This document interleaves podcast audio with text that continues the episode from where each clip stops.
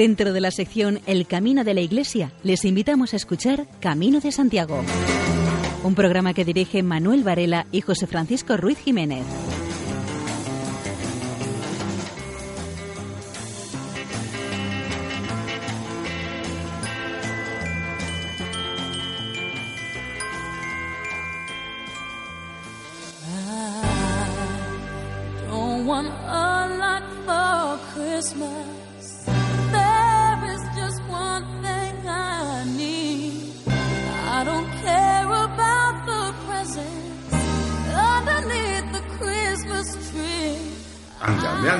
La Marimorena.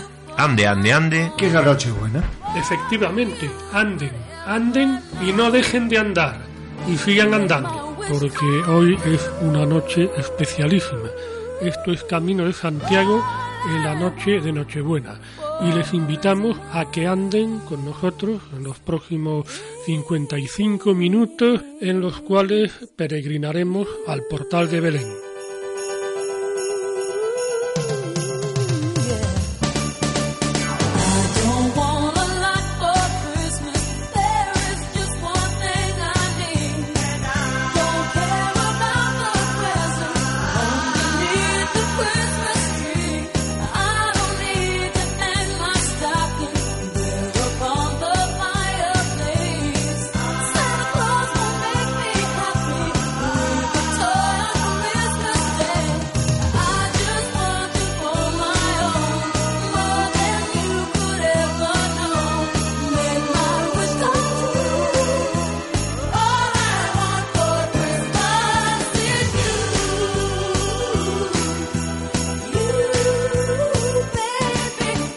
Esta noche especial contamos con la colaboración del canónigo de la Santa Iglesia Catedral de Lugo y prelado de honor de su santidad, don Indalecio Gómez Varela, que nos hablará sobre el sentido de la Navidad.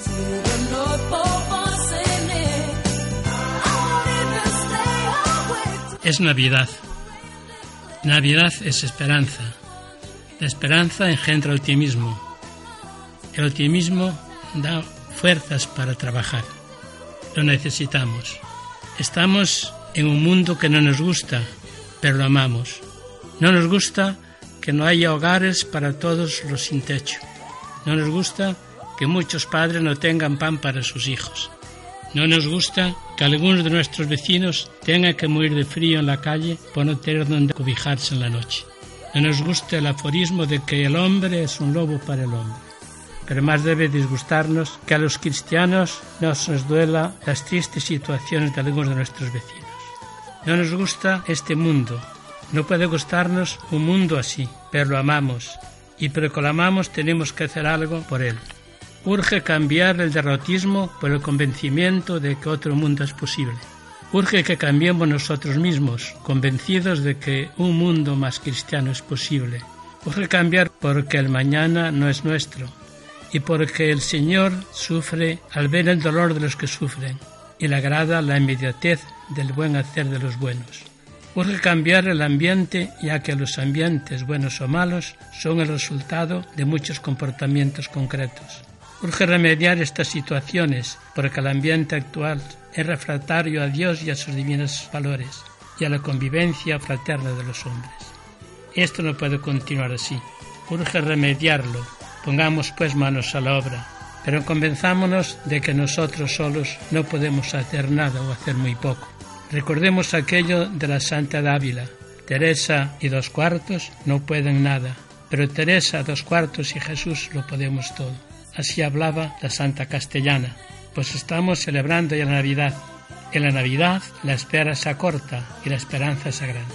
La esperanza es virtud que mira al futuro. Se espera lo que se desea y aún no se posee. Se teme lo que no se desea y se aproxima por momentos. Pues ha llegado Navidad. Nacimiento suena vida nueva. Tu Navidad tiene que ser una vida renovada. En Navidad celebramos el nacimiento del Hijo de Dios, Señor y Dador de vida. Él es el Mesías, el gran deseado de las naciones que viene a colmar nuestras aspiraciones en el nacimiento de Cristo se abren nuevos horizontes. A los hombres se complace ver que Dios está entre ellos. El amor de Dios es universal y el amor de los hombres debe serlo también.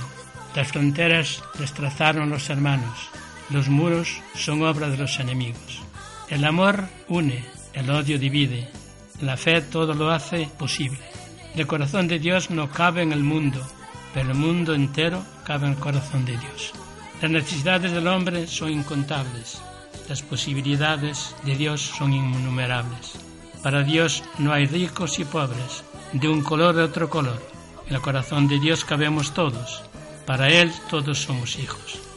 La herencia de Dios no es salvación para unos y perdición para otros. Dios ofrece salvación a todos. Su nacimiento es un gran acontecimiento.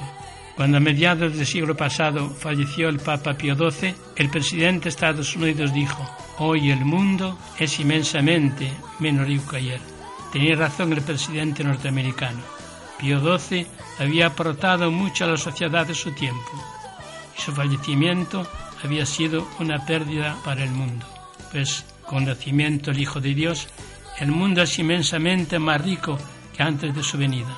Celebremos su presencia entre nosotros y colaboremos con Él para que la humanidad se convierta en una comunidad de hermanos. Esto lo pretende el Señor, esto lo quiere el Señor esto nos lo pide el Señor. Feliz Navidad.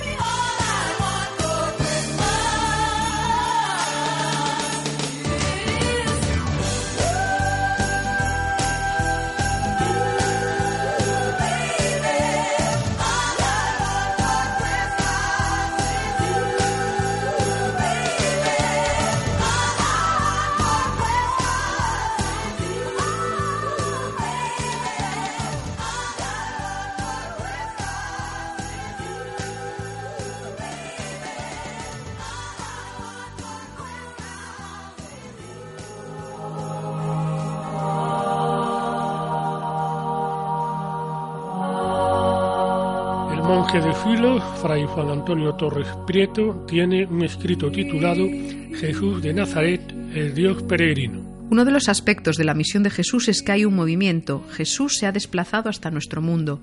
Para el evangelista San Juan, Jesús no viene por cuenta propia, sino en nombre de su Padre. Su envío responde a la posibilidad de salvación y vida para su rebaño.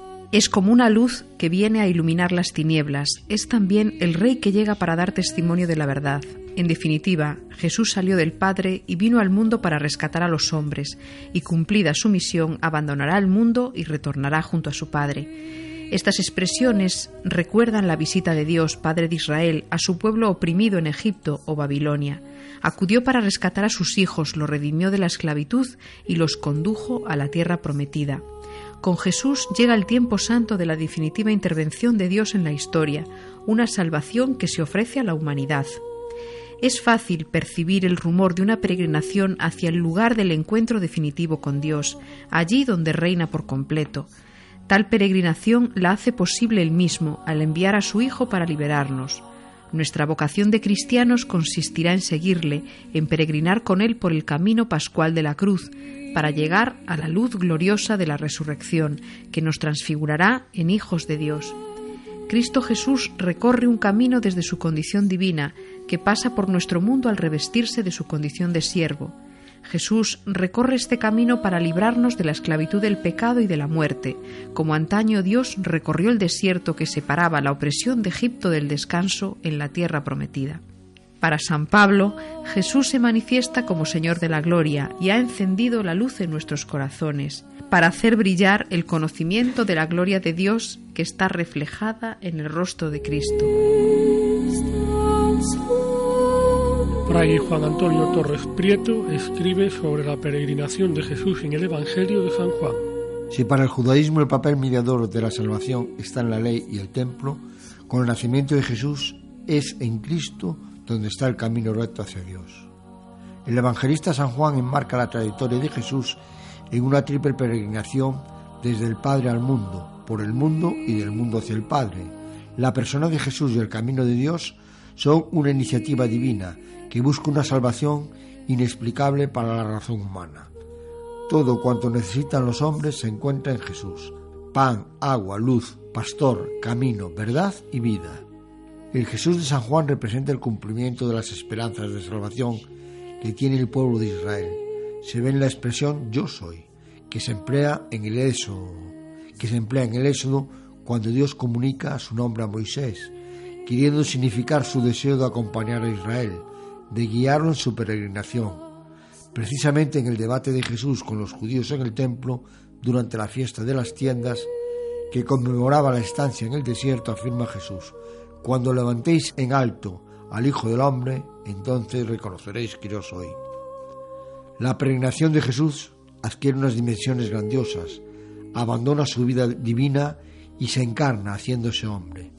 Se manifiesta mediante signos que ponen al descubierto su gloria y suscitan la fe de Santiago y de los demás apóstoles. Jorge María Maldonado es el autor del siguiente villancico jacobeo. Por el camino a Santiago preguntan los peregrinos ¿En qué albergue nacerá el pastorcito divino? Vienen de muchos países porque han oído decir que su segunda venida tendrá que ser por allí. Vienen desde Oriente peregrinos magos buscando ese niño camino de Santiago. Vamos a buscarlo bajo las estrellas, siguiendo el camino Ultrella y Susella.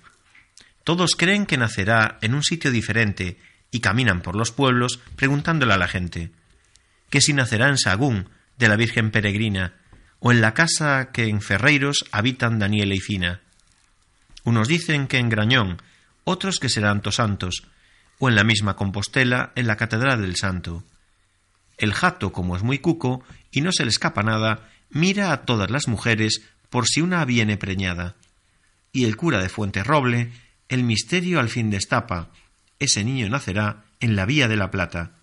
Id corriendo hacia Sevilla, que no queda tiempo apenas, que allí se encuentra su madre y se llama Macarena. Lo más importante que tenemos todos no lo hemos conseguido por nuestras fuerzas, sino que nos ha sido dado. La vida, el aire, la familia, el amor, la luz, la fe. Ahora bien, conscientes de que Jesús nos dice, lo que habéis recibido gratis, dadlo gratis, en Radio María queremos extender al mundo entero la fe, el amor y la alegría que se nos han regalado.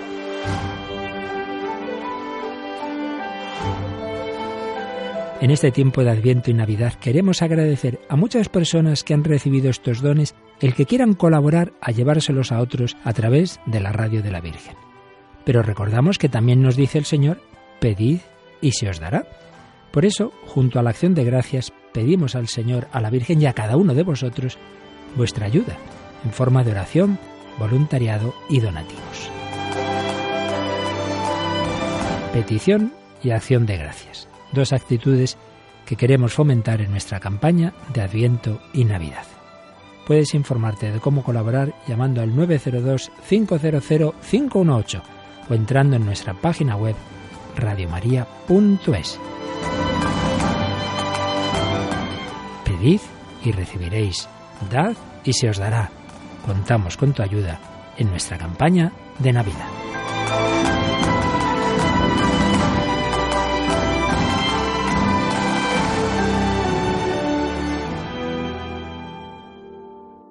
Haz de cualquier pequeño encuentro un momento especial. Esos son los instantes que quedarán grabados para siempre en tu corazón. Cada camino pertenece a cada peregrino por ello el camino es muy diferente para cada uno. Muchas veces sentí la necesidad de continuar andando a pesar del cansancio. Sentía todo lo que estaba viendo era todo nuevo para mí. Algo dentro de mí me llamaba a seguir. Me daba energías para poder continuar. A la vez mi mente se extendía para imaginar tiempos pasados, futuros y historias. De estos caminos que estaba recorriendo paso a paso, todas las preguntas que me hago al caminar, van abriendo mi mente para poder llegar a ver las luces y las sombras del camino. Cuando empecé este largo camino, solo las dudas que tenía me daban mucho miedo. Al mismo tiempo me llenaba de ilusión, muchas ganas para caminar. Sabía que eso me sentiría libre, solo rodeado de mucha naturaleza y de gente con los mismos deseos que yo. También he sentido placeres sencillos que siempre han estado en el camino, pero que nunca he sido capaz de verlos. A cada paso van haciéndose realidad los sueños que siempre he tenido. Como fondo las montañas, los grandes bosques que tendremos que cruzar, los pequeños pueblos y las grandes ciudades, pero lo más importante son las personas que como yo comparten conmigo el camino. Qué bonito es amanecer en el alto de una montaña. sintiendo el viento en nuestro rostro, pensando en esa sensación de que pudiesen sentir otros peregrinos que como yo la han sentido muchos siglos atrás, disfrutar de los rayos del sol, al pasar un valle a las orillas de un río con sus aguas cristalinas, la paz de los bosques. Sentir la historia de cada paso que damos en este camino milenario lleno de monumentos que en su día eran orgullo de los pueblos y ciudades donde estaban ubicados. Hoy podemos admirar toda esa arte que gracias a otras personas que en su día han tenido la idea de hacerlos y otros de conservarlos para que hoy y en tiempos venideros podamos disfrutar de ellos. Ya no solo los grandes monumentos, sino esas pequeñas cosas que a lo largo de los siglos han quedado jalonando el camino, obras muchas veces de esos artistas anónimos que han querido dejar su huella para que otros puedan admirarlas. ¿Cuánto tiempo de mi vida no he disfrutado de estas pequeñas cosas muy simples, que pueden darme esa paz y felicidad interior que he conseguido al hacer el camino de las estrellas? He disfrutado de esos lugares que quizás no vuelva a pisar, pero no obstante en mi retina he guardado todo eso, que tanto he disfrutado caminando por ellos. He conocido otras personas de otros lugares que han compartido conmigo su tiempo, la cultura de sus pueblos, de su forma de ser, de su vida e incluso algo de sus ideas religiosas, de cómo se puede ser feliz sencillamente caminando. Los principales protagonistas de mi camino, con los cuales compartí los primeros pasos de este, son aquellos que han compartido conmigo todos esos pasos que nos llevan hasta el final de esas etapas, que en un principio eran solo compañeros del camino, y hoy, pasados los años, son mis amigos, que han compartido como yo lo bueno y lo no tan bueno del camino, que hemos tendido puentes entre nosotros para alcanzar otras metas que con la ayuda de todos al final triunfaremos por muchas piedras y envidias que encontremos en el camino. Cada día que pasa recuerdo algo nuevo de lo que hemos pasado. Sé que ha merecido la pena el sacrificio de todos, recuerdos agradables y otros no tanto, pero pasado el tiempo todo se vuelve bueno. Los recuerdos son agradables. Espero que todos ellos algún día caminarán a mi lado de nuevo en algún momento de su vida, aunque solo sean sueños. Solo decir que uno no alcanza solo la felicidad, sino que comparte todas las buenas cosas como las malas con los demás. Nunca llegará a ser feliz por mucho que intente engañarse a sí mismo. Aunque soy consciente de que algunos se quedarán en el camino por unas y otras cosas, pero todos tienen que saber que siempre tendrán un lugar en mi corazón que tengáis unas felices fiestas.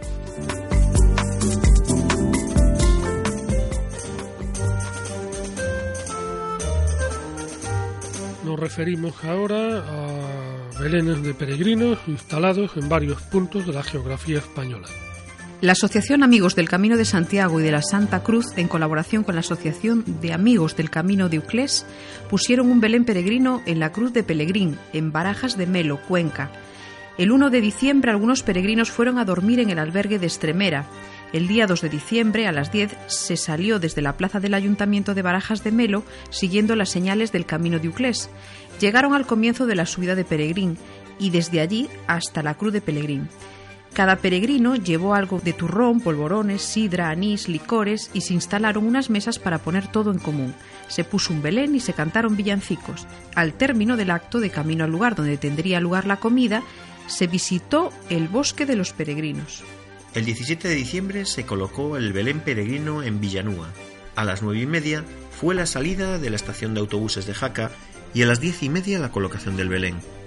Los miembros de la Asociación de Amigos del Camino de Jaca se reunieron con compañeros de Olorón y se desplazaron hasta el lugar habitual bajo el puente de Villanúa, donde colocaron el Belén, cantaron villancicos y degustaron el tradicional chocolate con churros. A las once y media comenzó la marcha hacia Canfranc estación, unos a pie y otros en autobús. En la iglesia de Canfranc hubo concierto de villancicos con la agrupación coral Doña Sancha y Voces de Oroel. Tras la comida se entregó el Bordón 2017. Así fue. Este año el Bordón de Honor de la Asociación de Amigos del Camino de Santiago de Jaca fue para Ernesto Gómez.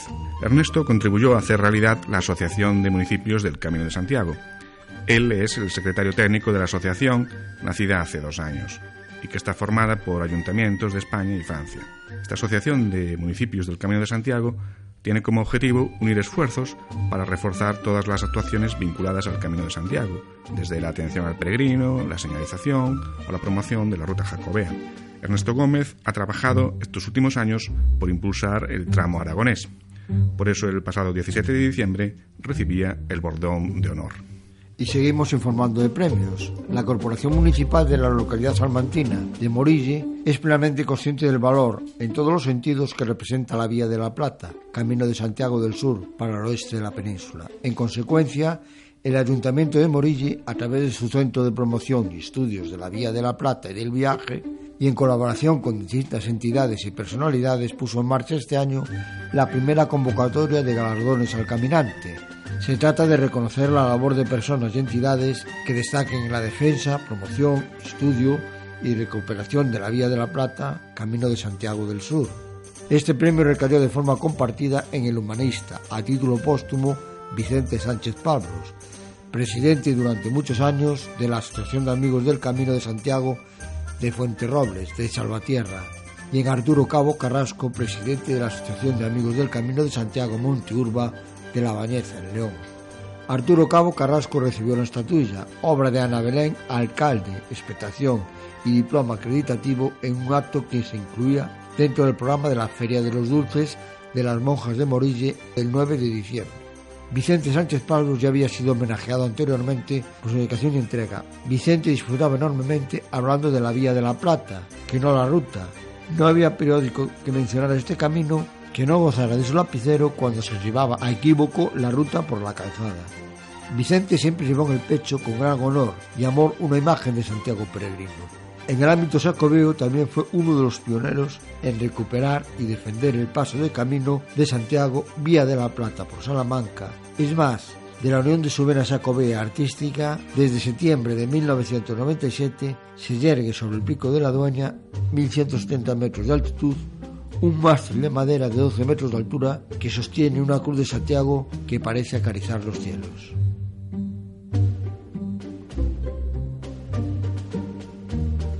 La Jefatura Provincial de Tráfico de Zamora advierte del peligro que supone para los peregrinos transitar por carreteras y no utilizar los caminos establecidos en la ruta jacobea.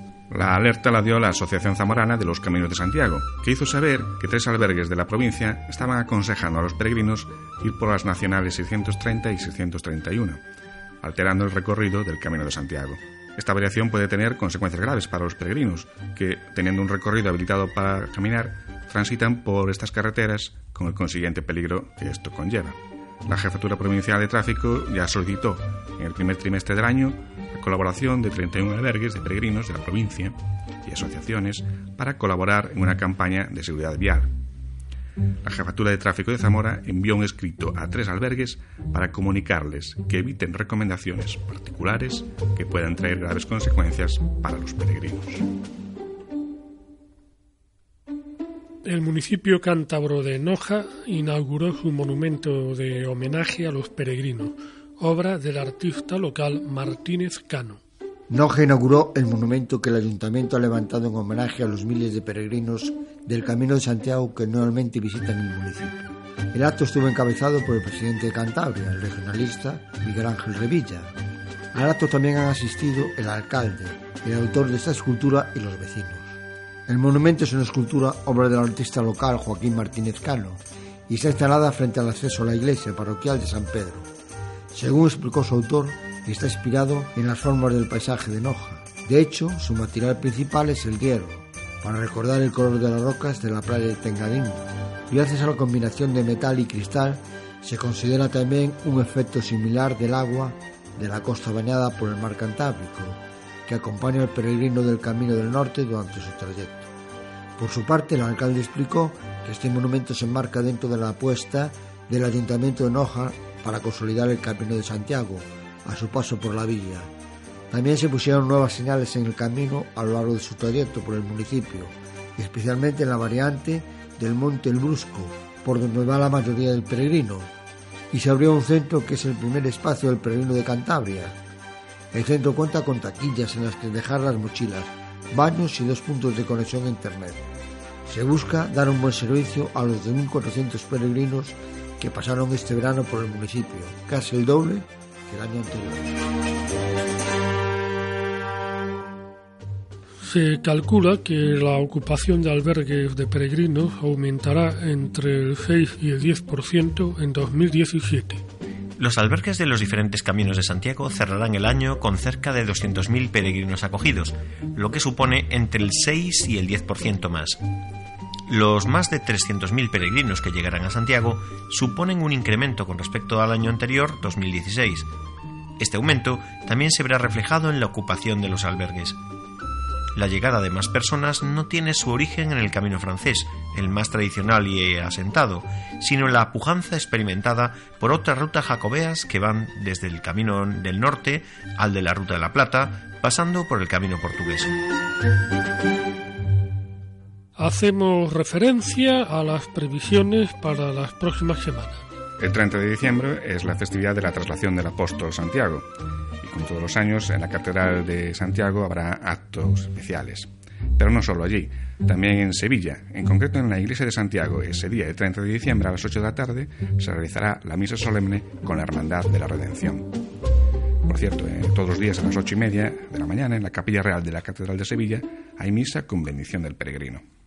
Por otra parte, y ya adelantándonos al próximo año, las primeras semanas de enero, decir que habrá un encuentro de responsables de albergues los días 22 y 23 de enero en el albergue de peregrinos San João dos Camiños Padres Carmelitas Descalzos, na Igreja do Carmo, en Viana do Castelo.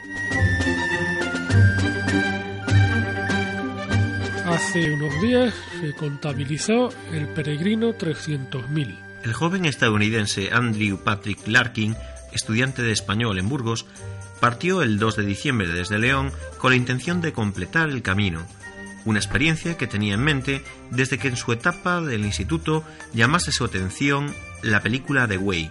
Hace unos días y tras 12 jornadas de recorrido por el camino francés, llegó a la oficina del peregrino para recoger la Compostela. Sin embargo, para su sorpresa, no recibió el trato de un caminante más, ya que su llegada sumaba el número 300.000 en lo que va de año, lo cual certifica un nuevo récord histórico, es la primera vez desde que hay registros oficiales que se supera esta barrera de los 300.000 peregrinos en un año. Andrew no fue el único peregrino que salió en los medios de comunicación. A lo largo de este año que está a punto de acabar, pues también fueron noticia otros peregrinos. Por ejemplo, los príncipes Guillermo y Sevilla de Luxemburgo, el hermano del Gran Duque, que alcanzaron la meta por la vía francesa acompañados por sus hijos. El actor francés Stanley Copet fue otro de los rostros conocidos que se calzaron las botas para caminar este año hasta Compostela. Lo hizo por el itinerario primitivo desde Oviedo y por una buena causa, colaborar con la Fundación Anda conmigo, que ayuda a niños con diversas discapacidades, facilitando el acceso a terapias innovadoras para paliar las dolencias. Y es que hay miles de historias, tantas como peregrinos llegan a Santiago. Por ejemplo, la del matrimonio formado por Hermann y Danuta Koch es otra de ellas. Él es austríaco, ella alemana. Se conocieron en la ruta hace 10 años. Se enamoraron en el transcurso de la peregrinación y al llegar a Compostela decidieron darse el sí quiero en la parroquia de la Corticela, en la propia catedral. El pasado junio celebraron su décimo aniversario de boda en el Camino Portugués.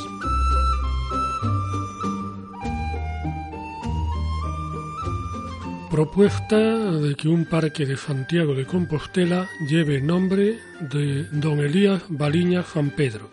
Este parque está ubicado frente a la Plaza de Concordia en San Lázaro, al lado del Palacio de Congresos, en la entrada del Camino Francés en Santiago. El parque contiene un cartel que recuerda a la ciudad como patrimonio de la humanidad. Este parque fue creado recientemente con el plan de urbanización del ayuntamiento, pero no tiene nombre podría llamarse Parque de Peregrinos Don Elías Baliña San Pedro, y se podría poner allí un busto del primer valedor del camino e inventor de la flecha amarilla de los caminos. La ciudad compostelana le debe un reconocimiento a don Elías Baliña, el cura Cebreiro. Su dedicación contribuyó al enorme crecimiento del camino y de la ciudad, que es destino de los caminos de Santiago.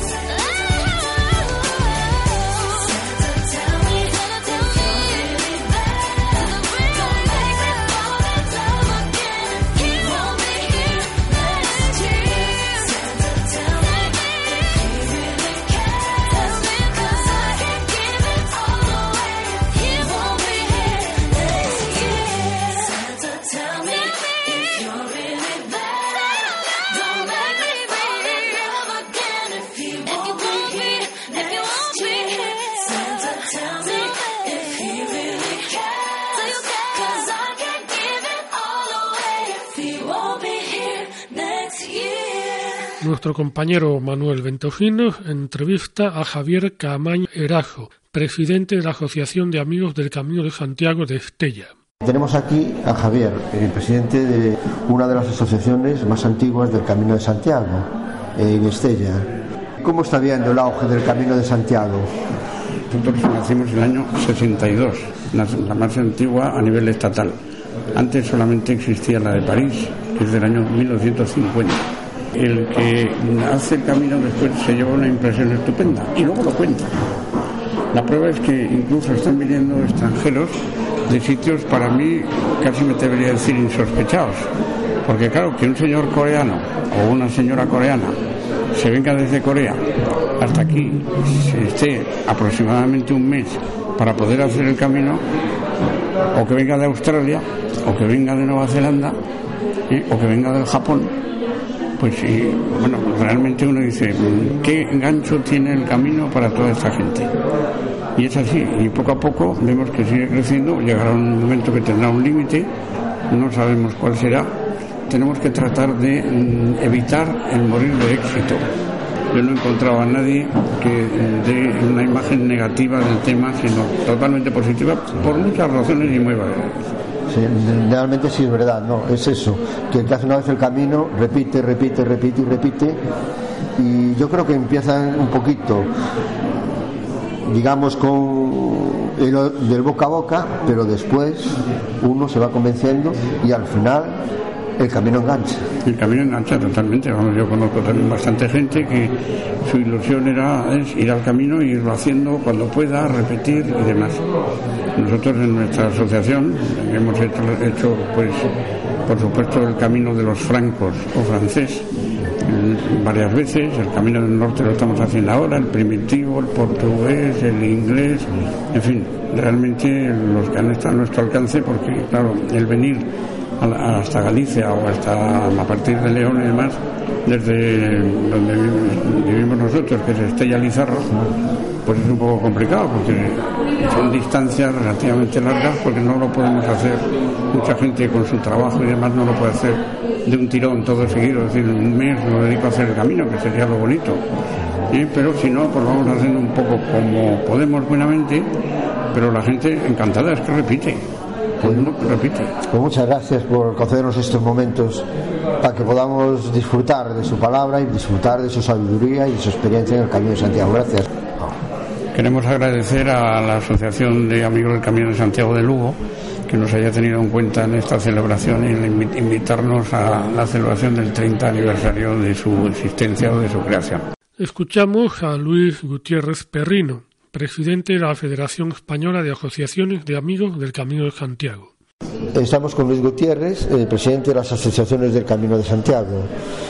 Mm, hoy influye mucho las asociaciones en, su defensa y en su apoyo, en su conocimiento. Eh, llevamos muchos años intentando que el camino sea lo que es hoy.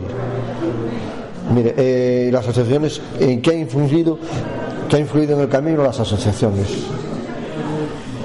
Bueno, mm, la Federación Española se compone de 36 asociaciones en toda España y trata de hablar con una sola voz y no cabe duda de que el Camino de Santiago tiene a las asociaciones como unos grandes trabajadores mm, manifestar su sentido eh, cristiano, su sentido religioso también su sentido espiritual, que también hay mucho, y luego también otras facetas como pudiera ser el cultural, fundamentalmente, que va muy unido a este desarrollo del Camino de Santiago al que hemos llegado en el 2021.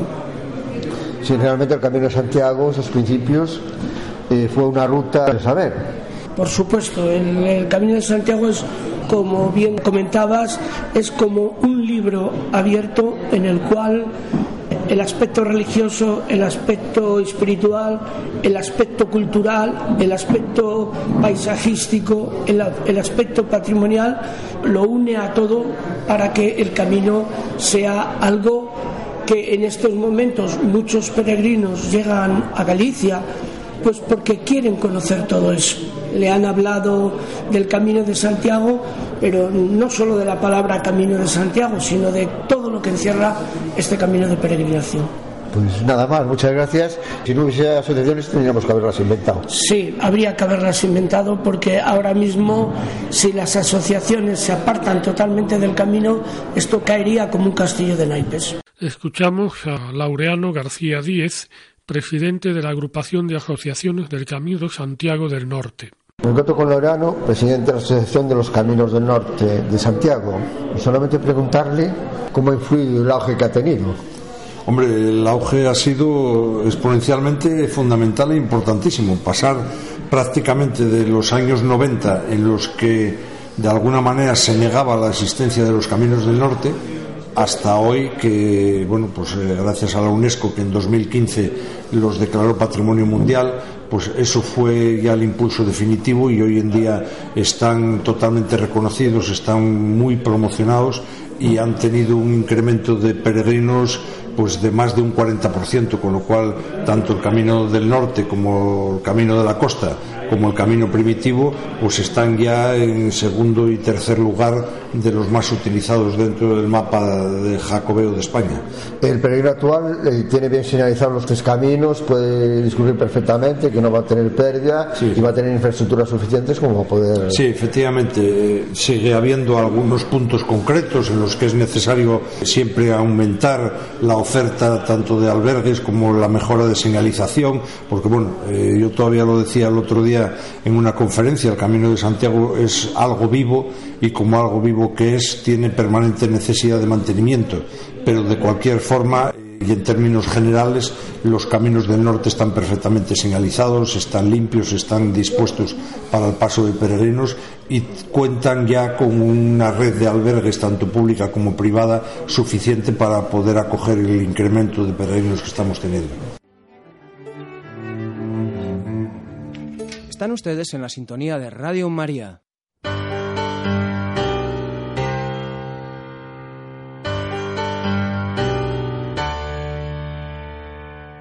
Relaciones renovadas consigo mismo es el tema de la sección Valores en el Camino de María José López.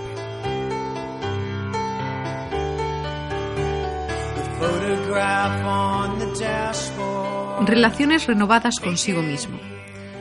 Normalmente no tengo mucho tiempo para pensar en mí, pero el camino me da muchísimo tiempo para estar a solas conmigo mismo. Experimento el ritmo, la fatiga, el hambre, la sed, el dolor. Tengo conciencia de mis sensaciones y de mis emociones como nunca, la inseguridad, el agobio, la alegría.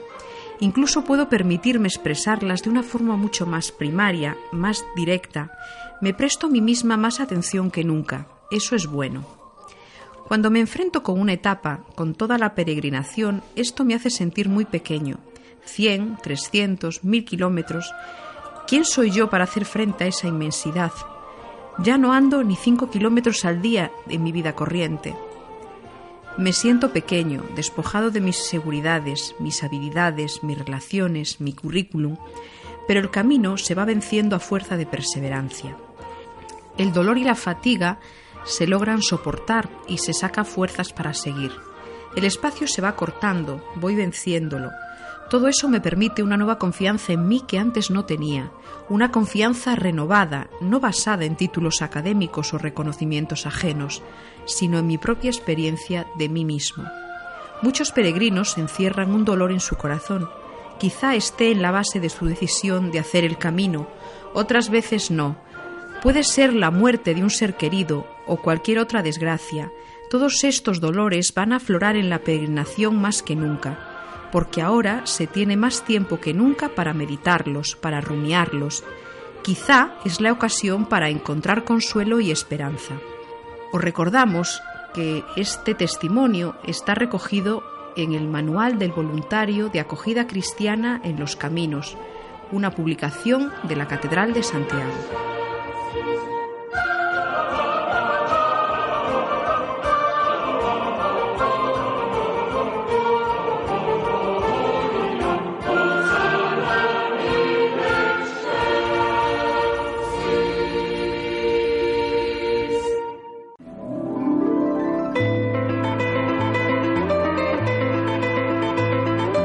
María José López nos habla acerca de la obra de José Luis Olaizola en su sección Páginas en el Camino. José Luis Olaizola Sarriá es natal de San Sebastián, nació en 1927. Realiza la carrera de Derecho y ejerce como abogado durante 15 años, pero decide cambiar la toga por la pluma, convirtiéndose en un escritor leído. Preside la ONG Somos Uno, dedicada a la lucha contra la prostitución infantil en Tailandia. Obtiene el premio Planeta en 1983 por la novela La guerra del general Escobar, con el tema de la Guerra Civil Española pero la obra de temática jacobea es El Camino de las Estrellas, publicada en 2007. En esta ocasión es Jacobus de Arlaiz, un notable vasco-francés, que conocedor del descubrimiento de la tumba, resuelve peregrinar a Santiago para presentarle sus respetos y ganar las indulgencias. Esta novela está situada, pues, en el siglo IX y aprovecha al autor para presentar un abigarrado cuadro de gentes y paisajes que se suceden a lo largo del camino francés. A la vez relata el protagonista la vida del apóstol tal como la tradición cristiana la ha transmitido comúnmente e interpretado sin variar un ápice.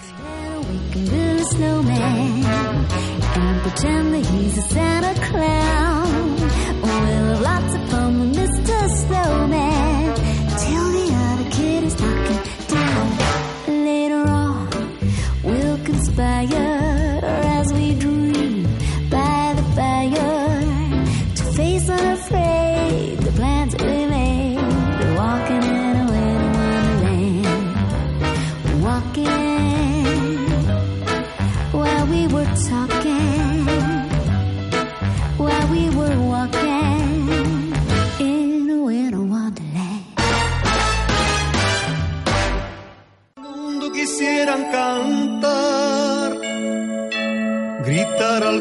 Palabras de amor y de paz. Una estrella anunció que nació Jesús. Mientras los niños del mundo no encuentran su luz, los queremos dar mensajes de paz en la Navidad. Queremos brindar por un año más de Niños de todas las razas alegres cantan, porque ha llegado el día de poder soñar. Todos con una sonrisa vivir sin llorar. Y que suenen las campanas de la Navidad. Os queremos dar mensajes de paz en la Navidad.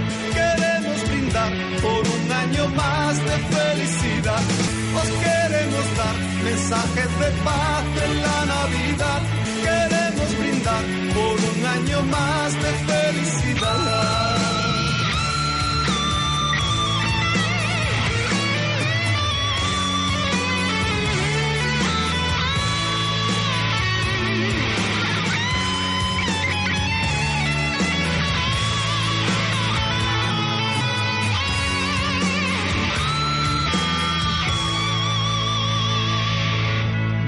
Que cantan al viento no podrán soñar. Si no se para la guerra nunca vivirán. Una estrella anunció que nació Jesús. Mientras los niños del mundo no encuentran su luz. Os queremos dar mensajes de paz en la Navidad queremos brindar por un año más de felicidad. Os queremos dar mensajes de paz en la Navidad. Queremos brindar por un año más de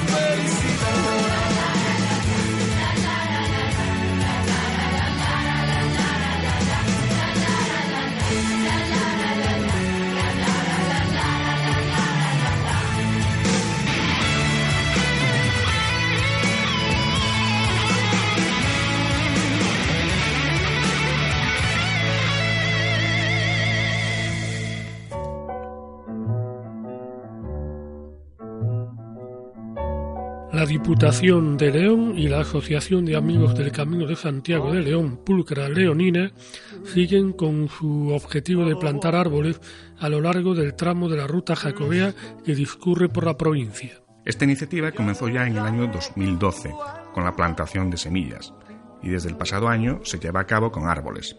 En el año 2016, la Diputación de León también cedió 30 árboles que se plantaron en Calzada del Coto. Es una actividad que se desarrolla gracias a la colaboración de la Diputación con la asociación y los diferentes ayuntamientos. Este año los 30 árboles se plantaron en la zona de Calzadilla de los Hermanillos, en el ayuntamiento del Burgo Ranero.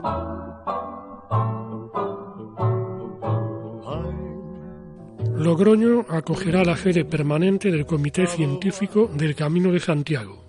La Asamblea General de la Asociación de Municipios del Camino de Santiago, celebrada en Santiago de Compostela, ha determinado que Logroño sea la sede permanente de su comité científico. Un equipo de expertos colaborará para aportar una visión rigurosa y objetiva sobre las iniciativas que se lleven a cabo.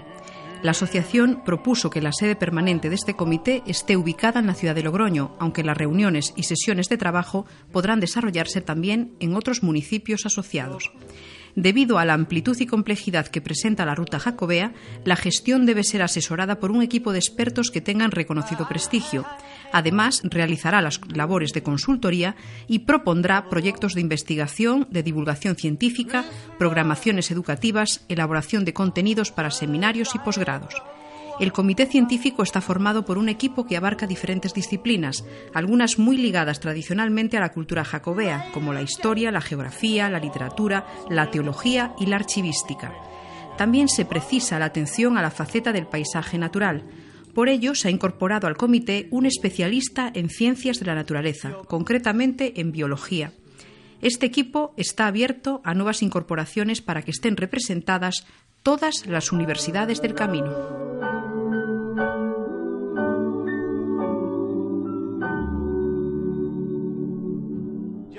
Antón Pombo, en la página web ronce.com, escribió sobre los tramos del Camino de Santiago afectados por los incendios del pasado octubre.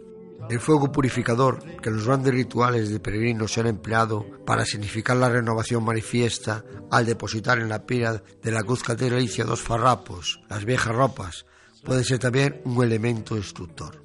Un gran acto satánico ocurrió entre el 14 y el 16 de octubre en Galicia, Portugal, Asturias y Castilla y León. Entre los caminos de peregrinación, el más afectado sin duda ha sido el camino meridional, ourensano, del sudeste o sonabrés.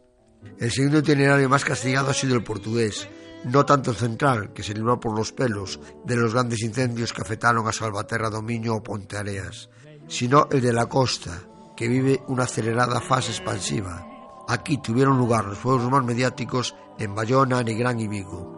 En el primer municipio, bien conocido por ser uno de los más turísticos de Galicia, ha ardido todo el contorno de la villa. El 11 de octubre, el terreno inmediato a la Virgen de la Roca y en los días de infausto recuerdo los bellos pinales de Percevilleira, por los que se accede del camino a la localidad. Siguiendo el camino, el fuego también se propagó por Vincios, en Gondomar, y con más intensidad en el Concello de Nigrán, en cuyo incendio el Chandebrito fallecieron dos mujeres quemadas cuando intentaban escapar. además de destruir parte del manto arbolado del emblemático Monte Galiñeiro, también alcanzaron el camino en la zona del polígono industrial de Porto de Moche. La ciudad de Vigo estuvo muy cercada por las llamas, que se propagaron por los montes que la rodean, tornando el aire irrespirable. El fuego afectó al barrio de Valadares, donde Luis Dofresio tiene su albergue de acogida. Los incendios han sido desastrosos para algunos de los caminos jacobeos. Por desgracia, estamos seguros de que ni con estas vamos a aprender y que cuando dejemos de ser noticia todo seguirá igual. Nada cambiará, confiando en la lluvia como único remedio salvífico, así como, y por ser así, este castigo recurrente como el de Prometeo, padeceremos sin fin.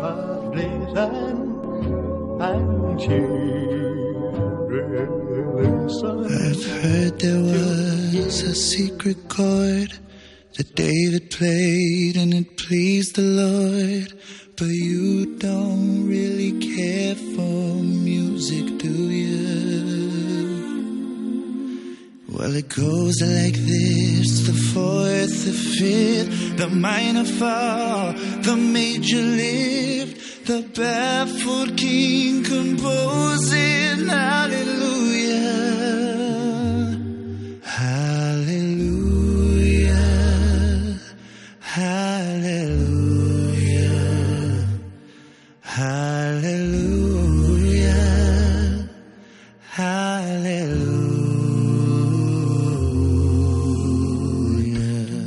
Está aquí el programa Camino de Santiago. Ah, en el que, por cierto, nos hemos olvidado de mencionar a Herodes, pero aún estamos a tiempo de hacerlo. Efectivamente, esta noche iniciamos una peregrinación en pos de la estrella de Belén y en recuerdo de la primera peregrinación cristiana de la historia, que fue la de los magos de Oriente. Sí les voy a dar un consejo. Si por el camino se encuentran con un tal Herodes, les recomiendo que no entablen conversación con él. El personaje, según me cuentan, no es de fiar. Una vez le den esquinazo, les deseamos buenas, santas noches y feliz andadura.